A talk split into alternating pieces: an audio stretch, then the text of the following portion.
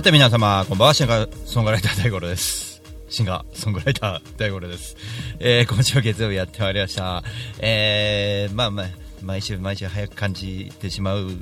今日この頃ですけども、あのースケジュール調整ね、いろいろと自分でも、あのーまあ、ありがたいことにですね、あのちょっとですね、その、僕があの武道館とかっていう、言う言い出す前と、あの、言ってからでは、あのスケジュールの、その、濃厚さが違っていて、まあそういった話もね、あの、いっぱいあるんですけれども、あの、例えば、ただ単にあの、このね、キュリアンのその1年後の11月11日のホールワンマンを、えーやりますみたいなことをこう目標を持ってこうやってからの今と、うん？忙しさと。何にもこうなんてうな？目標がない状態でただ音楽活動をやってますっていうだけだった時の、えー忙しさとの種類が違うってなんか言いたいこと分かりますかね？はい。種類が違うんですよ、まあ、例えば、えーっと今日なんかでもいろいろなお誘いがあったりとか、まあ、ここ何日かあるんですけどもそのお誘いされるあの質が違うわけですよね。簡単に言うとホールワンマンのチケットを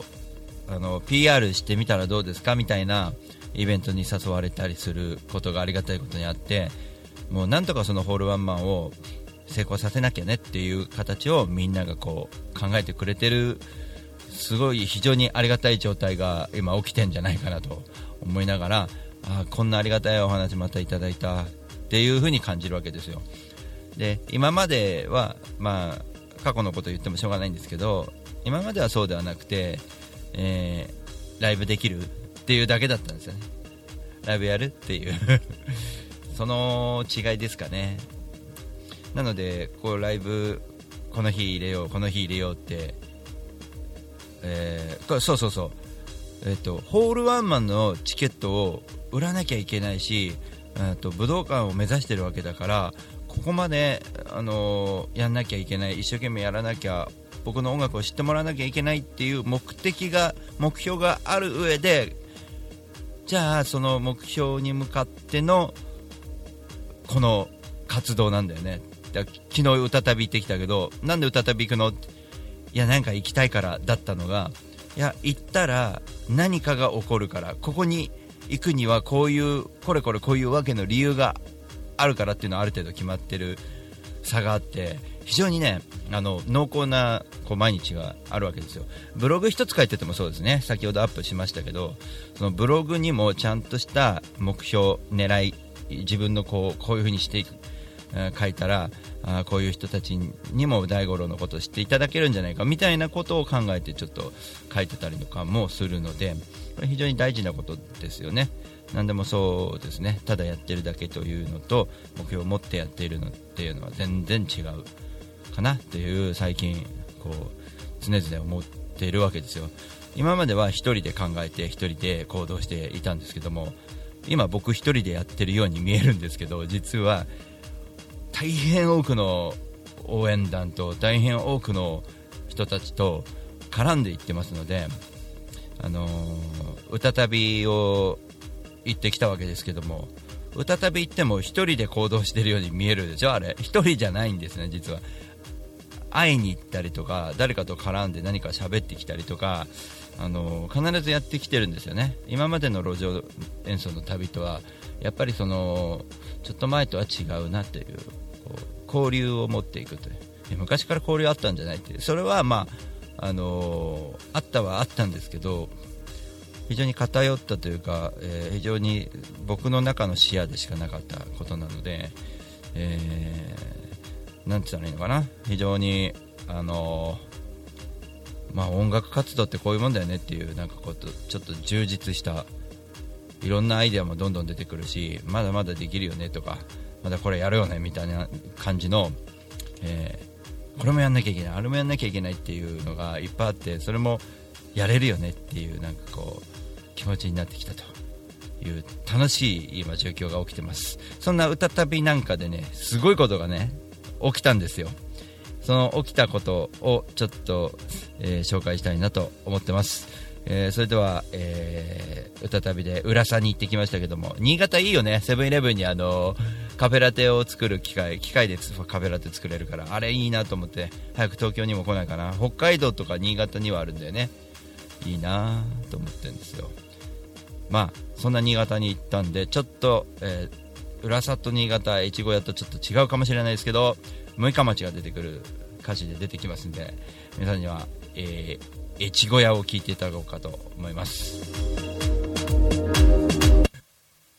お主も悪よのお主も悪よのお主も悪よのお主も悪よの。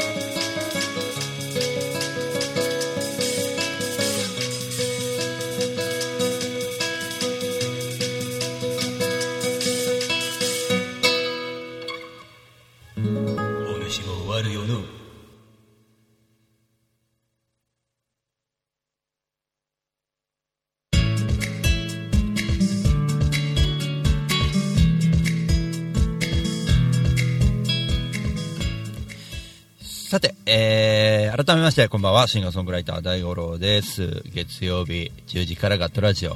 1時間でお送りしております。えー、ツイートキャスティングの皆様は、えー、コメントを書いていただきたいなと思います。ツイキャスのコメント。ひまわりさんこんばんは。えー、国さんもコインありがとうございます、えー、本当にコインをねできるだけ入れていただければ、えー、編集が楽ですのでよろしくお願いします。そして LINE ライブも、えー、生放送でお送りしております。スタジオの様子を動画でお送りしております。LINE ライブの皆様こんにちは、えー、二刀流ですね国さんはね。こっちにも来ておりますね。LINE ライブの方にも。ありがとうございます。えー、そうですね。えー、っとポッドキャストは後日、えー、火曜日に記事と一緒にアップしますのでお楽しみにしていてください。えー、ポッドキャストの方はですねコメントいただけるとありがたいですね。メールかなんかでいただけるとありがたいです、えー、第5ロック0156アットマーク Gmail.com 第5ロック0156アットマーク Gmail.com でお願いいたします。えー、さてじゃあ、あのー、旅のね話をしようかなと思いまして、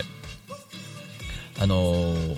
自分のね、あのー、想像していた方向とまた違う方向に最近行ってるなと思っていていい意味で行ってるなと思ったんですよ。でもそもそもの話しちゃうと、えっと、僕武道館行きますって公言してからですね。じゃあ1年目は250人ホールに集めます。ね、これは変わってないんですよね、なんとか自分でやろうっていうのも変わってないわけですよ、で自分で集める。どうやったら集客力がなかったミュージシャン大五郎がですね、えー、エッグマイストにお客さんをねなかなか呼べなかった人が、えー、250人もたとえ1年に1回だからといってそんな簡単に呼べないだろうってどっかで僕も分かってるわけですよね。どういう行動を最初に取ったかというと、えー、一番最初はとにかくうちの会社も含めてえー、ちょっと大きな会社大企業を団体的なところをにお願いしていく方向でいくしかないかなと思っていました。で、え、とにかく今みたいに忙しくイベント出ようとは思ってなかったんですね。会社とか企業にお願いして路上演奏をひたすらいっぱいやろう。そして、えー、あんまり地方に行くことも減らそうと思ってたんです。それと,、えーと、仕事場もそうなんですけど、うんと、合間合間に、えーと、ブログとかパソコン、うん、ウェブ関係で少し告知していこうと思いました。でチケットペアも準備したのでチケットペアを置いとけばこれ甘い考えなんですよね置いとけば売れると思って、えー、まあ、そんなに高くないものなので、えー、チケットペアでも買えるようにしましたという準備をしたんですよ。ね、これがね、また意外な方向に行きまして、あの、何が意外かっていうと、ふとね、オープンマイクも行かなきゃなって、ふと思っただけなんです。これは計画になかったんですよ。でね、え、ー、と、小林さんに、誘われていたオープンマイクの、えー、大塚にあるですね、海って、ダイニング海っていうね、えまあ、小料理屋さんみたいなところでやるライブなんですよ。で奥さんもマスターもねあのミュージシャン出てですねでねこれがすごい良かったわけですよ出会いがいっぱいあってあの、まあ、小林さんっていう方はあのポンと花で僕出会って来なよって言われてたんですけどどうも僕なんつうのかな、えー、行く機会がなかなかなくてですね行けなかったんですけどもどっかでオープンマイクってそんなにあれじゃないって思ってる部分も正直ありました。あのなんつうんだろうミュージシャン同士が仲良くしてもしょうがないじゃんっていうなんかちょっと思ってたんですよ。ところがねこれが一番売り売り上げっていうか一番早い。チケットが売れる方法で一番早い方法だっていうことがめちゃくちゃ分かった。なぜかというと即決ですからあのー、行くよってなりますからびっくりしますよね。俺も応援するからなんとかその行くよだけじゃなくて拡散するよと、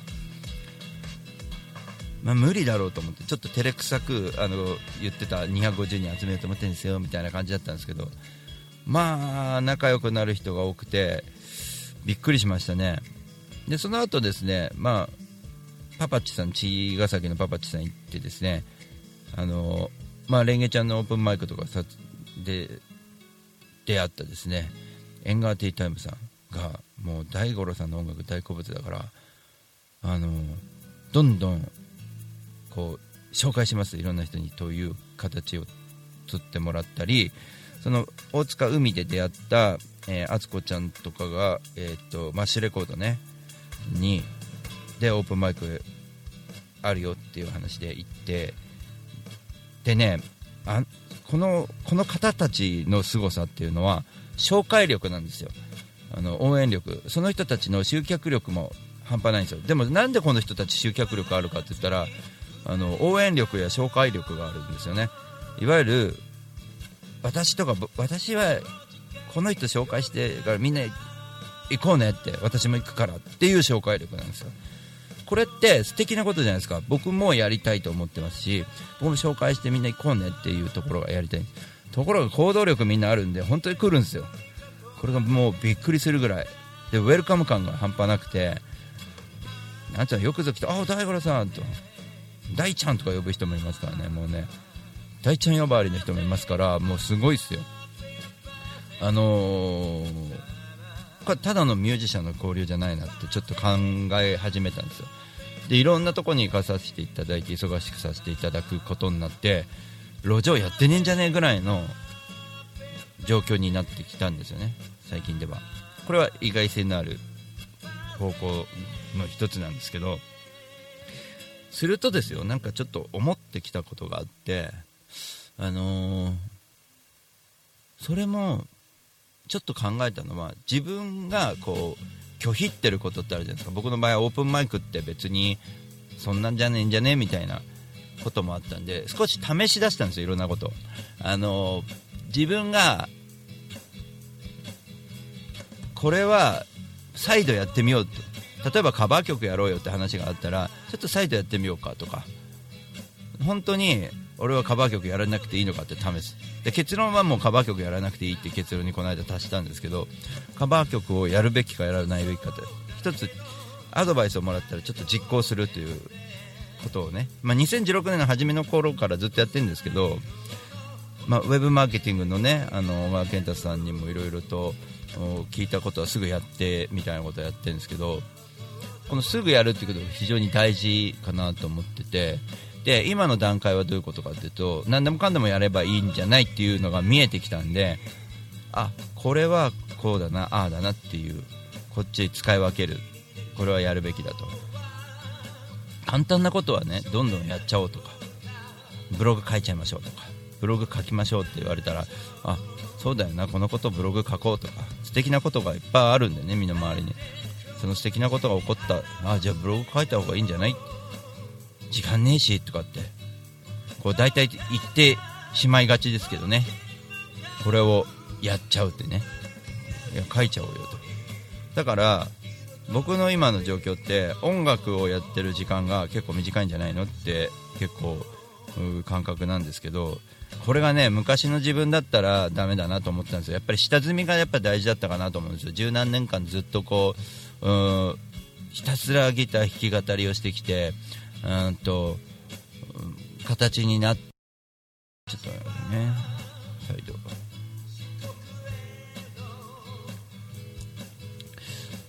はいえー、っとツイキャスの皆様、えー、再びありがとうございます。なんかツイキャスがなぜか切れましたね。国さんどんぐらいどんぐらいで切れた？今切れたばっか？23分ぐらいで切れたよね。1回ね。じゃちょっとね、編集でちょっと1時間足らずになるかもしれないですけど、なんだろうね、電波が悪いんですかね。えー、まあそういうね、あのいろんなことをやっていく中で、えっと、自分が思ってた、計算していたことと違う方向に、嬉しい悲鳴で起こっていって、の例えばもともとブログを書くという話だったんですけどもともとブログを書くのをちょっと頑張って書いてみようよっていう感じにしたんですよ。えー、ちょっと頑張って。例えばブログをどうせ書くならちゃんと書こうよっていうだけのこと。にしたんですよ。あんまり凝ってないでしょみたいなブログになっちゃうんですよ。俺もそうだけだったそうだったけど。だけどいい文章を書こうよどうせならっていう。で本も読むし勉強してあもうちょっとこういうふうにしようとか書いてみようとかっていう。大体あのここら辺から決めましたからね。あの俺っていうのか僕っていうのかワイっていうのかワイってのはなかったけどな自分のことなんて呼ぶ？みたいな。矢沢なんていうかねみたいなことじゃキャラクター作りすぎでしょみたいになっちゃうじゃん。僕がいいのかなとか。そういうところからちょっと変えてきたっていうのがあるんですよね。去年ぐらいから変わってきてるの皆さん分かってると思うんですけど。なのでいろんなことをやってきてる中で、えー、まあ、基本的なことだよね。文章をちゃんと書くって。おたちこんばんは、えー、ちゃんとね文章書くブログ書くなら文章もちゃんと書こう。写真もザザッとしたのしか撮ってなかったんですけどちゃんと撮ろう写真もねしっかりとみんなが喜ぶような。俺インスタもやってなかったけどインスタもやったりとかっていろいろやってみてこれで感じたことあったんですよ。やってみたらそんなに大変じゃないんですよ。ある程度自動化させて自分の文章だけは心を込めて書けばいいだけのことなんであの例えば連動をこことここは連動すべきかとか。俺の場合だと具体的に言うと Facebook と Twitter をつなげてないんですよ。あの Facebook 見てる人が大五郎うぜえなってなると思うんでね。あのツイッターと分けてるんですよ。ツイッターツイッターで手作業でやってるんですよ。ここはここだわるんですよ。手作業にしようと。分けようと。ツイッターで見れてるもんがフェイスブックで見れないこともあってもいいんだと思うんですよ。あとあとインスタは写真中心なんでインスタで上げたものとやっぱフェイスブックで上げたものの写真の、うんと、上げ方を変えてみようとかね。こういう本当にこう簡単なことなんですけどあのそういうのを変えてきたんですよ。そうするとこう増える人たちがウェブ関係でまた変わってくるんでそのなんつうかな。こいついいじゃんって思ってくれると。あと LINE ライブも最近ね始めてるんですけど LINE ライブはあの分母が絶対多い絶対数が多いのでえ安住こんばんは。どうもです。なのでねいろんなことをこうやってきたわけですけども。まあだから武道館目指しますっつったってあんな簡単じゃないのはね重々承知してまして、えー、じゃあどうするかって必死で考えることが大事なんじゃないかなと思います。そうやって必死で考えてる姿を見て俺お前のそのあの協力するよっていう人が1人や2人ではなくて相当数出てきてくれているのでまたその人たちの顔を見てやんなきゃなと思います。ね。でだででですよ。そうやって応援してくれてる人がいる。自分も変わってきた。環境変わってきたんだなって。自分の思ってる方向と違ういい方向に行ってきたなって。なってるんですけども。昨日おおとといの話かな。沼田にあのキューボーさんのお見舞いに行ったでしょ。あのー、お見舞いに行った時にキーボーさんまあ元気にしてたんですよでね、さっきブログに上げたんですけど、まあ、寄せ書きみたいなものもね、作ったり、あの、ウェブで寄せ書きできるような便利なものがあって、そういうのレポート書いたりもしましたけど、うんと、ギター背負ってですね、今回の歌旅はですね、なんと歌う場面が非常に少なかった。ライブハウスレオンでちょっと歌えて、えー、北方で、えー、4曲ぐらい歌っただけで、あとは路上演奏の旅とは歌旅だからまあいいんですけど路上演奏の旅とは到底言えないような人のライブを見に行くとか人に会いに行くっていうのが中心だったんですよ。でねこれミュージシャンが、うんと、他のミュージシャンが見た場合にあの何の意味があるのそんな SL 乗ってとかね。な電車乗って前橋で人のライブ見た見てきたんでしょ？パスタ食べたの？よかったね。普通の旅行かよとか。うーんライブハウスちょっと行ってみた。それ何になるの？って思うでしょ？これがねすごいのよ。もったいぶってるけど。えっ、ー、とインスタとかフェイスブックでつながってる人は見たと思うんですけど。簡単に言うよ、えー、蕎麦屋で僕沼田の駅降りて、えー、キーボーさんの病院に行こうと思ってキーボーさんが駅前の蕎麦屋で舞茸の天ぷらのそばがうまいからバス待ってる間それ食べたらいいんじゃないっていうことを教えてくれたのであ昼飯そばだと思って、えー、駅の降りた松の屋って蕎麦屋さんね。駅た駅の前真ん前。沼田のその駅を降りた真ん前ですよ。そしたらですねいきなり入ったらですね、まあ、簡単に結論から言いますよ。そば食べてるだけで何も告知してないのにチケットが売れました。キュリアンのワンマンホールワンマンのチケットが売れました。これすごくないって話をこれからするんですけどあずみんが人のライブを見に行くことによりいろいろな発見ありますよね。あずみんねそのごめんねその段階をはあのちょっとねあのね後で言うけどねむちょっとね人のライブを見るっていうことを勉強になる場面もいっぱいあるの安住の言う通り。だけど大体が無駄な時間に終わってしまうことがあるのよ。なんだよこれっていうね自分の中から嫌なものが出てくるんですよ。なんやねんってこれね友田さんも言ってるけど。本当ねなんだろう。いやこれは俺はしないよなとかってなんか自分と比べて見てしまうのでこれじゃダメじゃないとかダメじゃないばっか思ってるなさっきから俺はみたいなことを自分に突っ込んでるんですよ。だからなんてうんだろう。受け入れがたいライブをやる人は非常に苦しいんですよ。マスターベーション見に行ってるみたいな感覚。プロの人も含めてマスターベーションな人がいるんですよ。それが非常に辛いので人のライブを見に行くっていうのもやっぱ見たいライブだけにした方がいいかなと。思ってるんでそれを今度から分けていこうかなと。今回の旅でもそう思いましたね。ちょっと分けていこうかなと。あのー、がっつりライブやりがちなんだけどがっつり時間例えば2時間半聞きますとものすごいファンの人は喜ぶでしょう。ところがですよプロの人であってもプロの人、まあ、自分がですよ自分が呼べないお客さん呼べないプロの人もいるわけですよ。そういう人が2時間半どんだけうまくてもがっつりやってても見てる方は途中で帰ったるよ。実際そういう場面を見てしまったらプロだからといって非常に辛い見てる方は辛いんだなっていうのがひしひしと伝わってきてあの俺は音楽やるからすげえいいじゃんと思いながら見ててもそうじゃない人もいるわけですよ。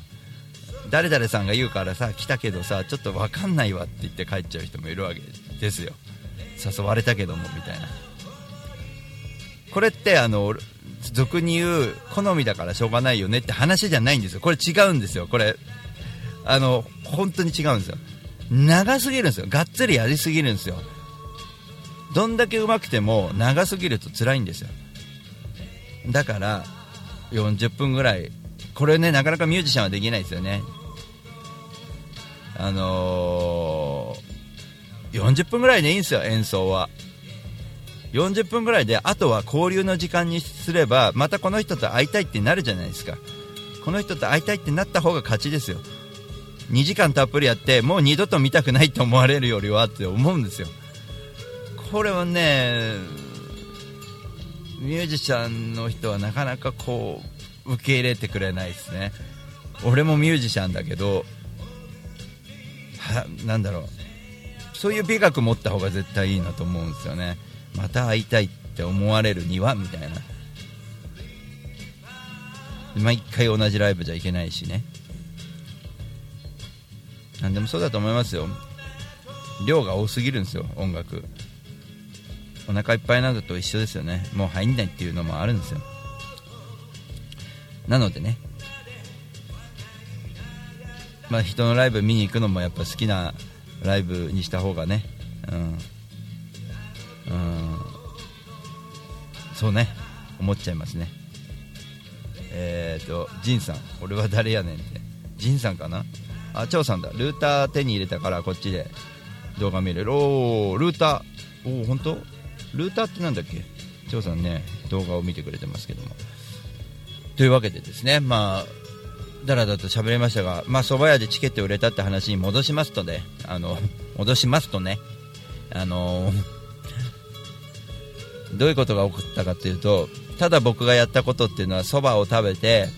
話を横聞きしてちょっと声をかけただけなんですよ。えー、たまたまね他のお客さん団体で来てたおじいちゃんおばあ、うん、おじいちゃんって言ってもまあ60から70ぐらいの、うん、間の人たちかなと思うんですよね。登山に来てかったみたいで。そしたらね大森の蕎麦屋さんの話してるんですよ。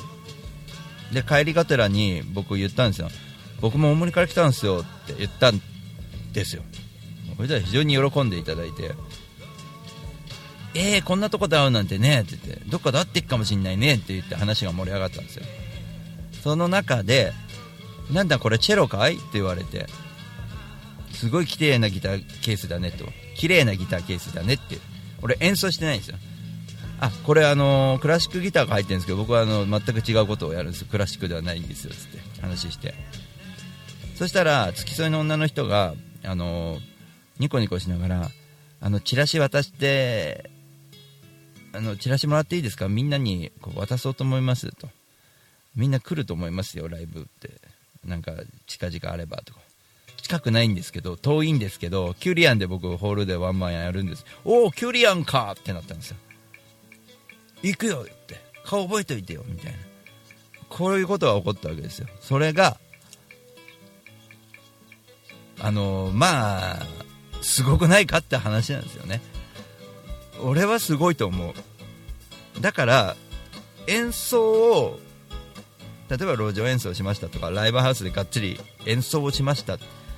ていうことだけじゃないよっていうことを言いたいですよね。何でも無駄なことはないんですよっていうことですよね。今回の歌旅で非常に思ったのは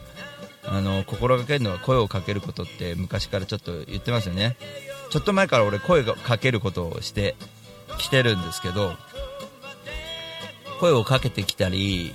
することで非常にコミュニケーションが生まれるんですよ。コミュニケーションが一番大事なんですよ。ライブやってる時でもそうなんです。だから、えーと、去年の頭に、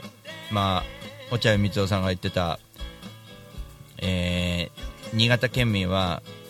声かけると喜ぶよって大五郎君から声かけた方がいいよってアドバイスしてくれたんですけどまさにその通りであの最初は無理にでも声かけてました。でも今自然と声かけてるんですよね。で今では声をかけないアーティストがいた時にえって思うぐらいになってしまったということですよね。コミュニケーションがやっぱり普通に取れてることが今の応援連鎖にもつながってんじゃないかなとは思ってるんですよね。ただ、えー、コミュニケーションが取れないくせに目標ばっかり立派にあの武道館って言ってもあの絶対に応援してくれないと思うんですよね。あそれ俺行くわって言ってくれないと思うんですよ。それ行くわって言ってくれてる中には僕のその成長しようっていう気持ちがあるからだと思うんですよ。それは僕がいいとかじゃなくて誰でも成長しようと思ってる人って美しいじゃないですか。こうこれだけ頑張ろうとしてんだみたいな、あのー、僕が自分より後輩の人ミュージシャンでも誰でもそうですけど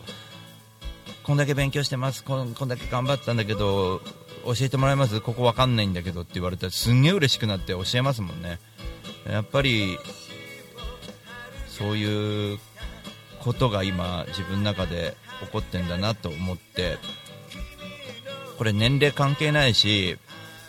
あの今ウェブでも何でもあるんでコミュニケーション取る方法はいくらでもあるし、まあ、リアルとウェブと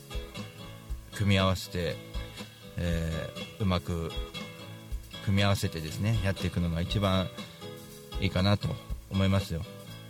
えー、成長しました。本当成長しましたよね。あの間違いなく言えますね。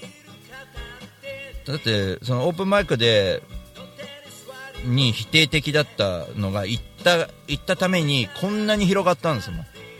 そうですよね。あとウェブマーケティングに否定的だったんですよ。それが今マーチャントクラブ僕入って勉強してんですよ。ウェブの勉強してんですよ。ウェブマーケティングの勉強してんですよ。経営者一応フリーランスなので経営者の考え方を持たなきゃいけない。トラックのドライバーじゃダメだと思っていつまでもドライバーじゃダメだと思って何かやらなきゃでもやれることがないとかって思っている中でこうあ勉強してるんですよ。否定的なものだったものに助けられてるんですよ今。これはもったいないっすよね。否定的なことを言っててもしょうがないなと思うんですよ。やってみなきゃと。思う。すぐ行動すること。そしてそれがダメだったらやめりゃいいしそんなにひどいあのなんつうのかな投資をしなくてもいいものなんでね、うん、そんなに、まあ、全く投資がないとは言わないですけど投資が多少あるものかもしれないですけど邪魔なものはやめるって。僕もあの簡単なことですけどポケット w i f i やめましたよ。デザリングができるっていうことが。ね。分かってデザリングの方が全然パソコン動くじゃんみたいなことが分かったんで。デザリングにしましたよ。そういうことですよね。ポケット w i f i 無駄ですよ。だって年間6万ぐらいもら持ってかれちゃうんですよ。これもったいないですよ。電波悪いくせに。なかなか解約手続きいつまでも取んないのね。あれ汚いよね。やり方がね。大体どこかわかるでしょ。G なんとかね。本当にねよこさねえの連絡。知らんぷりしての解約手続きした後。あの1万円分キャッシュバックしますみたいなねなんかキャンペーンやよくやってんだけどあれもメールはうちのアカウントのメールをでなんつうのお宅のメールには送りませんけどみたいなそういう汚いやり方するとこ。うん。まあ時間の無駄だからそんな話してもしょうがないんでまあやめますけど、まあ、とにかくもったいないんで、えー、レザリングができたということで、えー、切り替えたかのように、えー、音楽活動もできるだけいい方向にいい方向に切り替えていくこれは大事かなと思います。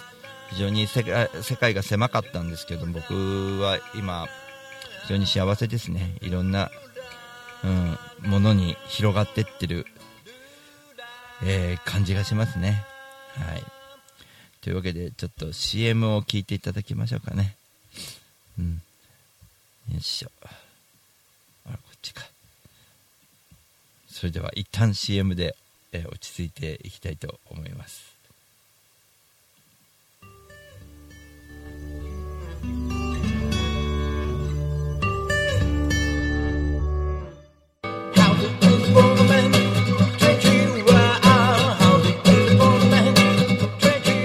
株式会社リフォーム21のふーたんこと福島です。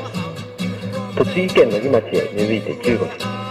お客様の不便を便利にすることをモットーに営業しております。住宅のリフォームを中心に建物のことなら何でもお任せください。お問い合わせはフリーダイヤル。0120-225-254 e メールアドレス。r21 リフォームアットマーク gmail.com 福島までお気軽にお問い合わせください。お待ちしております。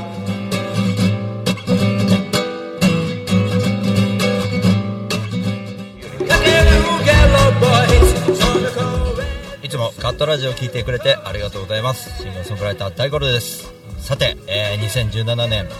年末11月11日はホールワンマンということでですね、えー、250人入るホールを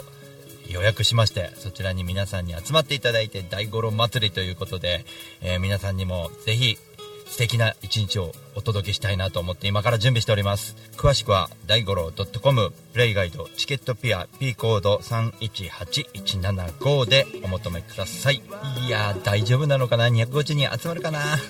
みんな待ってます。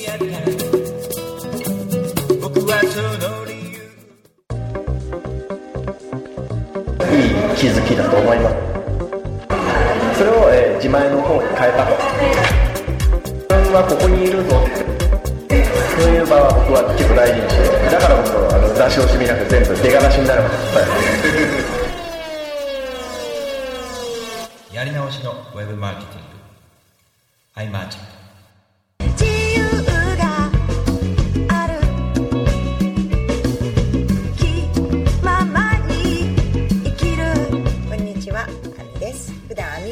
して活動してるんですけれども大田区の上池台に本と花というカフェをやっております。こちらのお店はワンちゃんと一緒にご飯を食べたりお茶を飲んだりできるお店でライブなんかも普段結構やっています。オープンは11時半クローズはだいたい7時ぐらいになっています。通してやってますのでぜひ遊びに来てください。よろしくお願いします。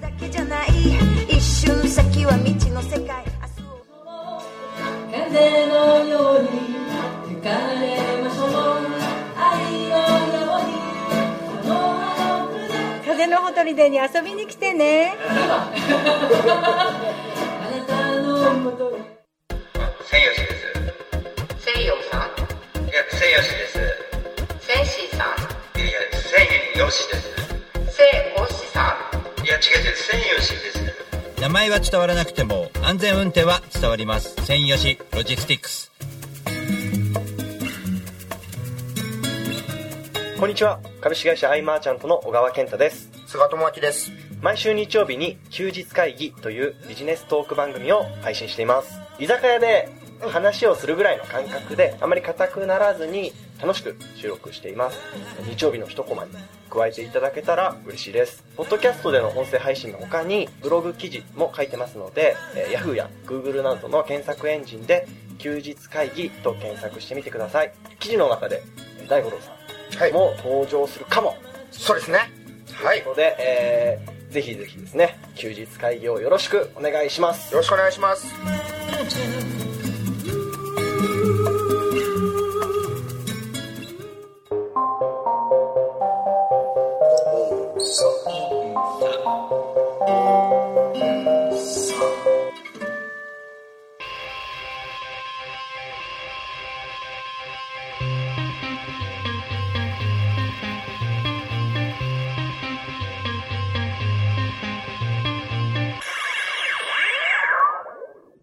地べたから武道館を目指す。ドキュメンタリープロジェクト。地べた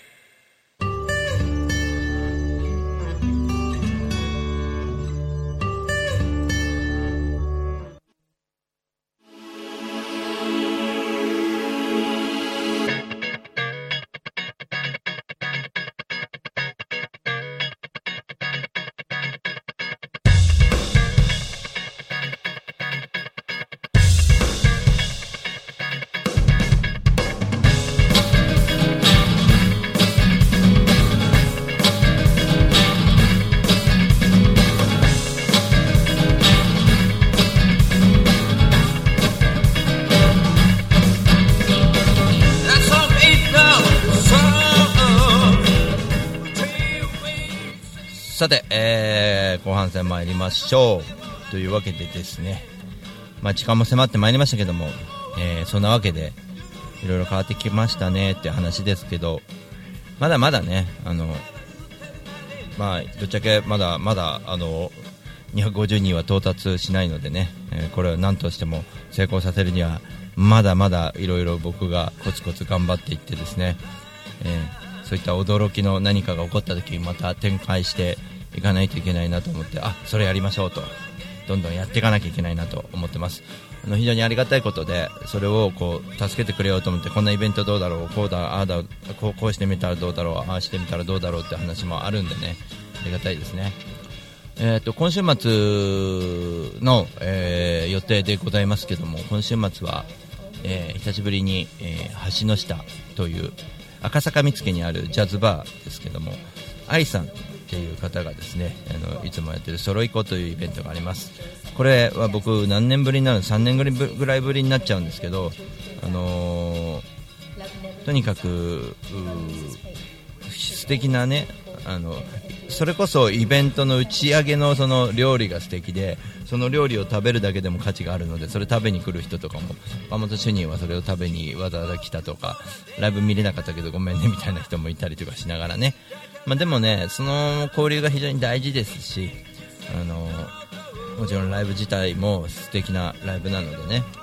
うん、やってあのぜひね赤坂見附、えー来ていただいてですねあのー